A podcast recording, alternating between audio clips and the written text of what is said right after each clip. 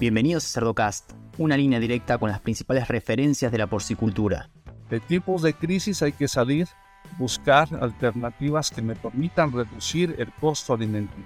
Estoy hablando específicamente de ingredientes alternativos, ¿sí? Ingredientes locales, no sé, se me ocurre, por ejemplo, cártamo, se me ocurre, por ejemplo, menaza, se me ocurre, por ejemplo, alfalfa, se me ocurre, por ejemplo, plátano, ¿sí? En fin, una serie de, ingredientes que podemos usar. Seguimos en las redes sociales y Spotify para tener acceso a información de calidad, continua y de acceso gratuito.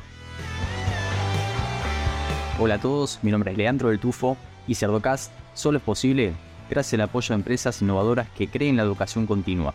El ANCO es ver crecer a nuestros animales con salud. Giga, la fusión de la sencillez y el alto desempeño. Novus International Inc líder de soluciones nutricionales dirigidas por la ciencia. Biodevas Lab, expertos en fitogénicos naturales. Lican, experiencia y compromiso con la calidad. Innovative Heating Technologies, pensando en energía, bienestar animal y equipos construidos para durar. Provimi Nutrición Animal pone a tu alcance tecnología e innovación, soluciones nutricionales completas y consultoría profesional para maximizar el retorno de tu inversión. Provimi es Cargill Animal Nutrition and Health. Bienvenidos a Cerrocast, una línea directa con los principales referentes de la industria porcina. En esta oportunidad vamos a tener una charla amena con, con Heriberto Hernández y con el doctor Álvaro Rojo sobre la situación en la industria porcina mexicana y algunas estrategias como para amortiguar el impacto que, está, que está teniendo la industria. Eh, Heriberto, Álvaro, bienvenidos a Cerdocast. Gracias, muchas gracias por la invitación. Muchas gracias, Leandro. Y gracias, Heriberto, también. Podemos comenzar quizás eh, con una breve introducción de cada uno, eh, un poco su, su historial ¿no? dentro de lo que es la industria porcina. Álvaro, ya, ya tuvimos la oportunidad de tenerte, pero está bueno para la, la audiencia nueva que se va sumando que refresquemos eso. Heriberto, si querés comenzar vos. No, bueno, su servidor es eh, presidente de la Yopormex, es una agrupación nueva. tenemos apenas tres años de, estar eh, agrupados en, México. Anteriormente había dos agrupaciones, ahorita son ya una sola, a partir de un día tres años juntos. Eh, toda la industria porcina mexicana, chicos, medianos y grandes productores. Y tu servidor es un productor de Jalisco, del sur de Jalisco, un pequeño mediano productor eh, y que hacemos nuestro mejor esfuerzo en cuestión de productividad y eficiencia para seguir pues caminando en esta industria que, tenemos prácticamente toda la vida trabajando. Gracias, Heriberto. Álvaro. Sí, gracias. Bueno, mi nombre es Álvaro Rojo. Eh, yo estoy trabajando actualmente para Cajil Animal Nutrition. Tengo siete años trabajando para esta empresa. Soy el líder de nutrición para Cargill en México. Eh, tengo aproximadamente unos 23, 25 años trabajando para la industria, siempre en el área de nutrición. Y pues, bueno, estudios de maestría y doctorado en el área de nutrición de cerdos. Gracias por esa introducción. Quizás podemos comenzar planteando un poquito cuál es el escenario actual, ¿no? Eh, de la industria, para dejar a todos en la misma página y quizás avanzar hacia lo que es la perspectiva también a a corto y mediano plazo para entender hacia dónde vamos. Heriberto, ¿querés contarnos un poquito qué es lo que está pasando? Sí, bueno, eh, yo creo que nos vamos primero al contexto que tenemos global. El tema de la recuperación de China, de sus inventarios en la, la peste porcina africana, pues ha eh, movido los mercados internacionales. y como sabemos, países como Estados Unidos, España, Brasil, Canadá aumentaron sus producciones enfocadas precisamente al mercado chino. Por ese mercado chino repone sus inventarios y esa oferta o esa necesidad del mercado chino pues ya no está. Y esto hace, en términos globales, un colapso de, la proteína de carne de cerdo. Hace que, los mercados colapsen, que haya una sobreoferta de carne de cerdo en términos globales. Y bueno, eh, en ese sentido, eh, México es muy relevante, puesto que México eh, depende el 45% de su consumo de importación. Y en ese sentido, pues todos esos países que eh, tienen ya excedentes al día de hoy de carne de cerdo, pues voltean a ver a México, a ofertar carne a México. Esto dado a una política pública de, cero arancel, cero arancel eh, abierto de cupos, y esto hace con que países con los que no tenemos tratado, como es el caso de España, pues tengan una oportunidad fuerte en México. Y bueno, nos hemos visto eh, fuertemente inundados de carne de Estados Unidos, de Canadá, de, España, y ahora eh, muy, muy probable que también llegue carne de raza. En ese sentido, ese es el contexto que tenemos en un mercado de la carne global colapsado. Y bueno, eso nos ha impactado fuerte en México. Y, bueno, en cómo nos ha impactado en México, primero hay que decir eh, que México, eh, su, su porcicultura ha logrado eh, ser más rentable y más eficiente combinado el mercado de exportación con el mercado global, con el mercado nacional. Y en ese sentido, volviendo al mismo tema, pues los mercados globales atractivos, como es el caso de Japón, pues se han visto eh, sobreofertados y esto hace que la agricultura mexicana, pues sus márgenes de utilidad se vean realmente muy, muy reducidos, sino es que eh, una oferta global muy abundante. Eso, más una paridad de nuestro peso muy fuerte, en relación al dólar, que hace que nuestro mercado o nuestra carne mexicana sea menos competitiva todavía en el exterior. Entonces, en ese sentido, eh, el contexto internacional de que muchos países volteando a ver al mercado mexicano para ofertar carne al. Nuestra industria exportadora, con una falta de competitividad enorme, hace que también disminuya sus exportaciones alrededor del 30%. Mayor oferta en México. Y bueno, el tema que, ya traemos no es de ahorita, el tema del alza de, los, de, los, de las pastas y los granos.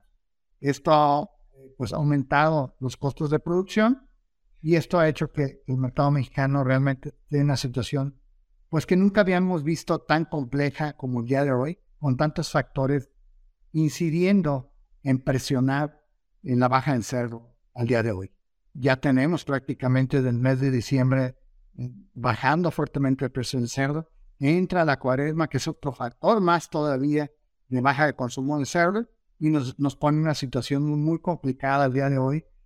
Es el mercado internacional, la falta de exportación, la fortaleza del peso, el mercado interno saturado. Nos hemos visto ya inventariados en, en nuestras granjas, traemos pesos, nuestro peso promedio anda sobre los 110, 115 kilos, pues traemos pesos de de 135 hasta 140 kilos promedio. Esto es un inventario enorme en el mercado mexicano que no hemos podido desplazar al día de hoy.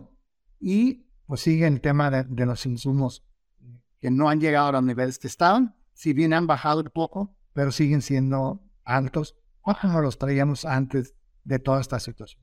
Y ese es el diagnóstico que tenemos al, día de hoy de la postura mexicana, de esto muy complicado en el sentido de una sobreoferta de carne de cerdo eh, del exterior, nacional, y hemos, eh, eh, nos hemos saturado con un inventario fuerte en México que, está, pues, nos ha puesto en una situación muy complicada de nuevo. Clarísimo, clarísimo.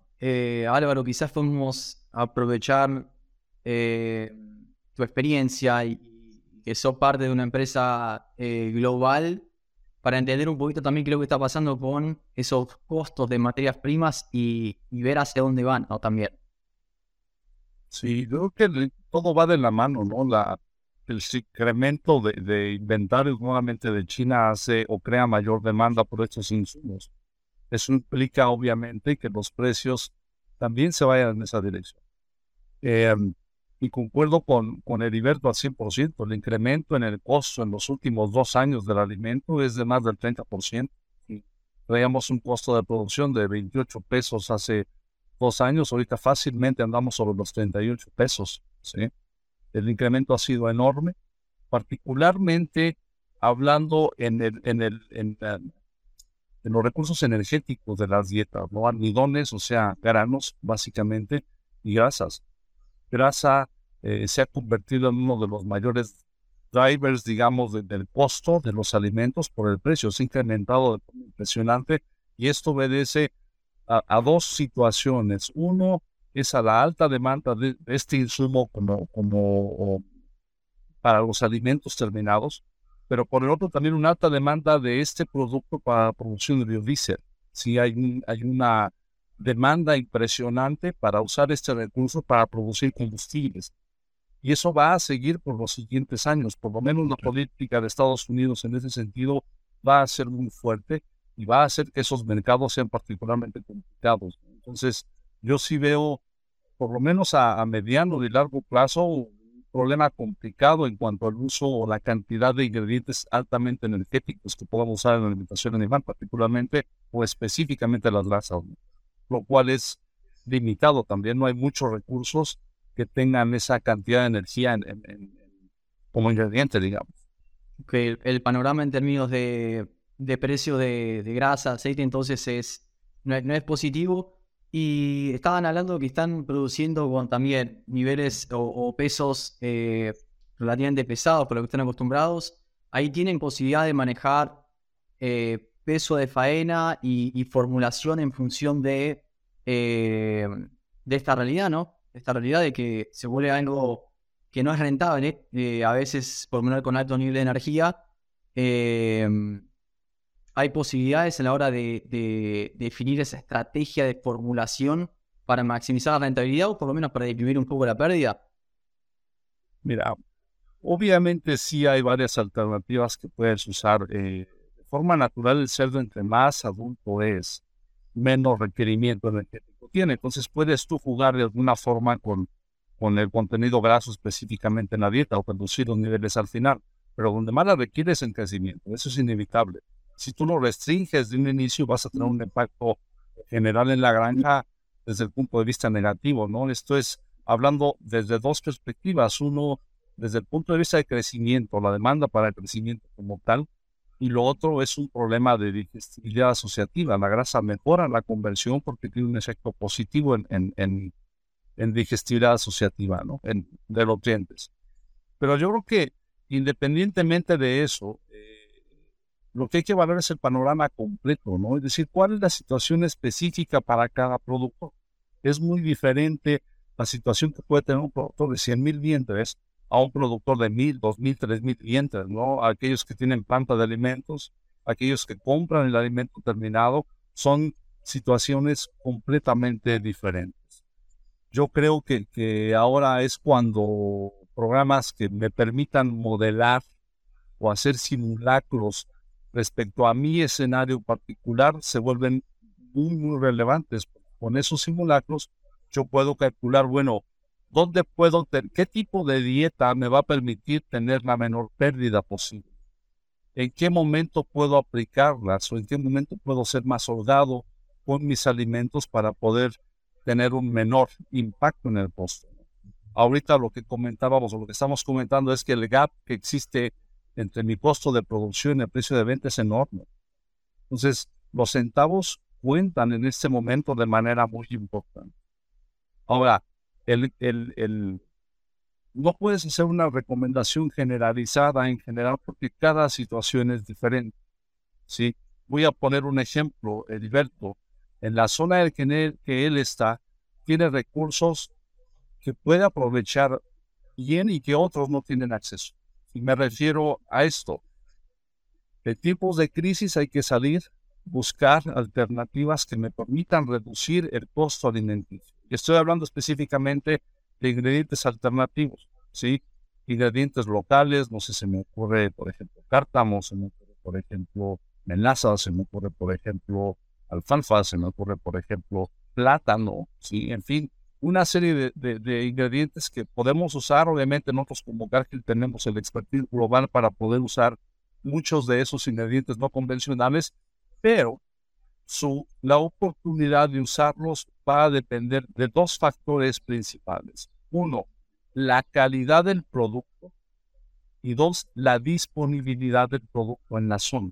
Por eso es que no puedes generalizar la recomendación. Entonces, lo que yo diría es, para los prosecutores, es eh, dense un tiempo para analizar su situación puntual. Si tienen acceso a hacer una especie de modelaje y modelar diferentes escenarios para que les permita establecer, bueno, qué tipo de dietas o niveles alimenticios puedo usar. Tercero, es salgan, abran un poquito su horizonte y busquen esas materias primas alternativas que les permitan reducir sus costos de producción. Eso es muy local, ¿sí? Es muy, muy local y depende mucho de la disponibilidad. Yo puedo llegar y decirte, ¿sabes qué? Este, puedes usar eh, harina de plátano deshidratado, un excelente recurso energético, muchísimo almidón, pero el problema es que lo tengas, ¿no? Que lo tengas, que lo tengas en buena cantidad, sobre todo, y calidad. Entonces hay muchos escenarios, muchos escenarios que se pueden llegar a evaluar y pues bueno, tratando de aliviar esto, ¿no? Ahora, eh, lo que sí es un hecho, como estamos, ese gap es tan enorme que difícilmente vamos a poder lograr un punto de equilibrio. Es, es, imposible como estamos hoy. Podemos hacer algo en el alimento, pero tampoco podemos hacer magia, desafortunadamente. Heriberto, eh, a, nivel, a nivel macro, con la perspectiva que ustedes están analizando, que no se va a corregir de manera inmediata, ¿hay algo que se pueda hacer de manera eh, como gremio o qué acciones están tomando y en qué podría llegar a colaborar eh, los productores de manera colectiva, digamos? Sí, pues yo creo que la industria porcina mexicana tiene que hacer como lo hacemos en nuestras granjas, lo que se puede hacer hacia afuera con nuestras autoridades que hemos entablado ya una comunicación y hemos puesto en la mesa las necesidades de la industria, cómo podemos trabajar juntos, autoridades y gobierno, creo que es fundamental, y legisladores, para poder eh, no caminar cada quien por su lado, sino tener una visión clara de lo que necesita la industria para paliar la situación del día de hoy. Y hacia adentro, como industria, pues tenemos una enorme tarea eh, más fuerte todavía.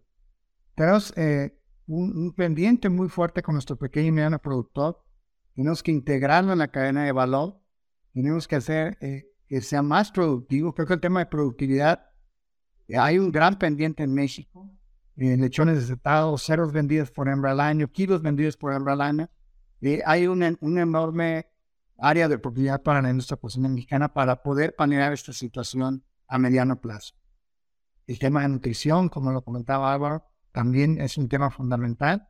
Y también tenemos que, hacer, tener una visión, y en eso estamos trabajando, eh, ya no tener eh, como industria en Opurmex, estar eh, pues de alguna forma al día con la problemática del día. Tenemos que tener una visión a, mediano y largo plazo de la industria para poder caminar de manera más, digamos, sostenible a través del tiempo. Y en eso está trabajando también Opurmex una visión 2035 que haga un enfoque concreto hacia dónde quiere llegar la porcicultura mexicana. En ese sentido, creo que se tiene que hacer un gran esfuerzo para que todos los que integramos la porcicultura mexicana tengamos el mismo lenguaje y veamos hacia dónde mismo. La porcicultura mexicana tiene enormes aristas. Tenemos en medio desde el porcicultor que trae 10 vientres hasta el que trae 100, 120 mil vientres. Entonces son, son aristas grandes, pero sin embargo hay necesidades transversales de, toda la industria, eh, como es el tema de apertura de mercados, que también es un tema que tenemos que hacer y que tenemos que subir al pequeño y mediano productor a la integración de mercados y accesar a mercados. En México tenemos muy claro que estamos al, lado del vecino del norte, un, el, país que produce algo más barato, y con eso tenemos que competir. ¿Y cómo tenemos que competir? Siendo competitivos en el mercado de exportación para ser competitivos en el mercado interno. Lo que tenemos esa claridad. Claro, esa claridad implica muchas acciones concretas eh, en términos de, hacia nuestra productividad, pero también en términos de, legislación, en términos de medio ambiente. Toda esa serie de, factores tenemos que, que, tomarlos en cuenta a mediano y a largo plazo de la industria. Al día de hoy, el enorme reto que tenemos es paliar eh, en inventario nacional y creo que en ese sentido, eh, con los precios tan bajos que tenemos, estamos logrando ser competitivos con, no competitivos en el sentido de área, sino poder eh, que, el, que el, mercado mexicano vea un poco más el, el, consumo nacional por precio, no es otra cosa, pero creo que eso nos tiene que dar a bajar el inventario y quedar en una posición muy clara de los retos que tiene la industria. Yo creo que en ese sentido, la coyuntura de hoy, la verdad es que mucho depende de la acción de nuestro gobierno en la cual estamos platicando y creo que va por buenos caminos para poder paliar la situación del día de hoy. Pero esta, esta situación tan complicada nos deja lecciones como industria en esta unidad que tenemos el día de hoy, de tener metas muy claras a mediano y largo plazo para paliar y enfrentar de mucho mejor manera situaciones como las del día de hoy. Excelente, sí, no es algo que, que ocurre de la noche a la mañana, ¿no? Pero claramente tener un norte eh, y una consistencia en la ejecución del plan es lo que va a hacer que, que en mediano plazo estén parados en otro lugar, con otras herramientas. Excelente. Definitivamente. Álvaro, mencionaste un poco la parte de, de los recursivos que pueden ser sobre todo pequeños productores y medianos también en términos de uso de, de materias primas. Y mencionaste también algunas herramientas de modelaje. Yo me acuerdo cuando, cuando estaba estudiando en Kansas que formulábamos en función del escenario, ¿no? Es un, un escenario de rentabilidad positiva o negativa, mirando diferentes eh, KPIs o diferentes parámetros para maximizar la ganancia o disminuir la pérdida en caso que el escenario no sea positivo. Imagino que a eso te referís, ¿no? Sí, claro. Eh, hoy hay herramientas que nos permiten hacer ese tipo de cálculos, ¿no? Eh, dependiendo del escenario económico en el que te encuentres, puedes calcular diferentes curvas de inflexión, ¿no? Ese es lo, adecuado en cuanto al nivel de nutrientes, donde, hasta dónde puedes bajar, puedes predecir cuál es el impacto general en tu, dieta, en el cerdo, pues obviamente puedes de ahí partir y hacer los cálculos de, bueno, cuál es el impacto en mi granja, ¿no? Y me refiero específicamente a financiero. En este momento, por ejemplo, lo importante es, obviamente, ahorrar, pero obviamente, no sé, doy un ejemplo. Hace unos días estuve trabajando con un porcicultor y lo que él necesitaba era flujo, entonces bajamos obviamente la, dieta para incrementar el flujo de efectivo para aguantar más. Eh, algunos productores sí tienen toda la razón, esta es la tormenta perfecta. Precios altos de materia prima, precios bajos de producto terminado, ¿y qué haces en una tormenta? Bajas velas y aguanta. ¿Sí? El problema es el tiempo, ¿no? Ya es, ya es demasiado. Creo que te diría, retomando un poquito la pregunta que le hiciste a Heriberto, es como industria tenemos que nosotros, y me refiero a toda la industria de alimentos en, México, tenemos que acercarnos al producto. Tenemos que realmente ayudarnos, eh, tenemos que unirnos también para hacer estrategias igual en conjunto o como se den para hacerle la mejor recomendación producto. De, nos, de ellos dependemos nosotros, nos debemos a ellos. Entonces, como, como el eslogan que tenemos en, la empresa es, nosotros somos o queremos convertirnos en el consultor de confianza para ellos. Y esa es la idea y la filosofía detrás de Garfield. ¿Cómo puedo yo ayudarlo en cualquier momento, en el bueno y en el malo? Y hoy es cuando más cercanía necesitamos con ellos, porque dependemos de ellos. Sí, sí, sí, sí, porque como bien lo mencionaste, es una cuestión personalizada. Cada uno tiene sus propios recursos en función de, su tamaño, de su región geográfica, eh, etc. Esto que menciona Álvaro, eh, estas herramientas de modelaje realmente son un recurso excelente porque a veces permiten tomar buenas decisiones de formulación en función de, cada escenario, en función de eh, precio de materias primas, el precio del cerdo, en función del peso de faena que está alcanzando un sistema de producción. Entonces hay momentos en los que conviene invertir, conviene invertir energía, por ejemplo, porque el precio está accesible, porque el precio del cerdo, el precio de, de, de materia prima está accesible y el precio del cerdo también, y porque tenés un retorno a esa inversión.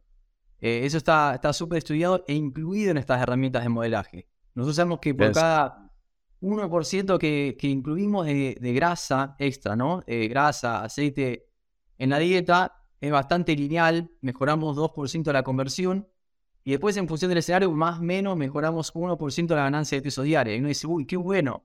Claro, tiene un costo aparejado. Y esa, inversión a veces se recupera y a veces no. Y de eso está hablando Álvaro, es formular en función del escenario. Exactamente. Y cada uno es muy particular. Y cada uno tiene sus aristas. Cada cliente tiene sus aristas. Eh, y también incluso la frecuencia. muchas veces no lo tomamos en cuenta. Tenemos una dieta que nos da resultados, la dejamos meses. Cuando tuvimos un cambio en alguna materia prima que me permite ahorrar, si tú quieres, 10 pesos, 15 pesos por tonelada, pero en este momento es crítico. Y yo me recomendaría, una buena recomendación en este momento es formulen cada que puedan, cada semana si es posible. Nosotros tenemos sistemas, por ejemplo, donde vendemos alimento completo terminado, formulamos semanalmente en estas a la semana formulamos, que nos permite ahorrar dinero. Y es lo mismo, ahorita todo se vale. Materias primas emergentes, materias primas disponibles en la zona, formular lo más que pueda para optimizarla en el momento. Y todo se vale ahorita. Cerdocast solo es posible gracias al apoyo de empresas innovadoras que creen la educación continua. SUNY, brindando soluciones biotecnológicas con valor agregado. Zoetis, el líder global en salud animal. DSM, nutrición y salud animal, moldeando el futuro del cuidado de los cerdos. Provimi, Cargill, 35 años de experiencia en nutrición animal. Drown Nutrition, líder global en nutrición animal. Sí, el, panorama no es positivo, pero hay, hay herramientas, hay, recursos. Y en ese sentido, a cualquiera sea su, proveedor, aprovechen. Aprovechen porque ahora es donde necesitamos enviar materias primas para ver qué tipo de, qué tipo de, nutrientes tiene, ¿no? Analizarlo, tener esos resultados rápidos, ver si podemos incluirlo, vemos si podemos eh, amortiguar un poquito el impacto. Así que. Exactamente. Buenísimo. ¿Algún comentario final que quieran dejar para dueños, asesores, nutricionistas que nos estén escuchando? Bueno, yo, simplemente en esta situación, en estos tiempos complejos, eh, es tiempo de, que todos los eslabones o todos los que conformamos la industria estemos eh, ahora sí que mucho más unidos que, que nunca y con una visión de, de paliar esta situación. Y, me refiero a fabricantes de alimentos, nutriólogos, médicos veterinarios, eh, equipo, todo, todo, ahorita todo, eh, ahora sí que todas las voluntades suman en ese sentido. Y creo que es, es fundamental que todos tengamos esta claridad de que debemos de juntos paliar la situación. Yo, yo confío mucho en la fortaleza de la industria, en la, en la enorme capacidad de nuestra gente para producir eh, carne de cerdo de calidad, y, pero sí es fundamental que todos los que integramos eh, esta cadena, esta proteína animal, eh, que es la carne de cerdo, estemos todos en una constante comunicación por un lado y con una visión muy clara de que tenemos que juntos paliar la situación al día de hoy.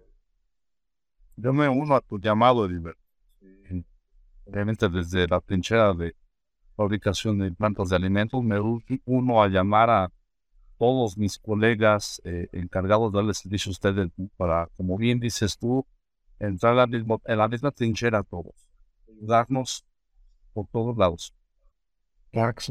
Excelente. Bueno, les agradezco mucho la participación y todo el conocimiento que nos están compartiendo. Y creo que el mensaje fue, fue claro. Fue claro. Estar juntos y ser recursivos. Y usar, usar a, la gente que sabemos que, que ya pasó esta, estas situaciones también eh, y sabe cómo manejarse como para aguantar lo más posible. Muchas gracias. Gracias. gracias. Y a los que llegan hasta acá, les pido que piensen también en otros profesionales de la industria porcina y le compartan este episodio, para que todos podamos sacarle provecho a la palabra de los principales referentes de la porcicultura. Un abrazo grande y hasta el próximo episodio.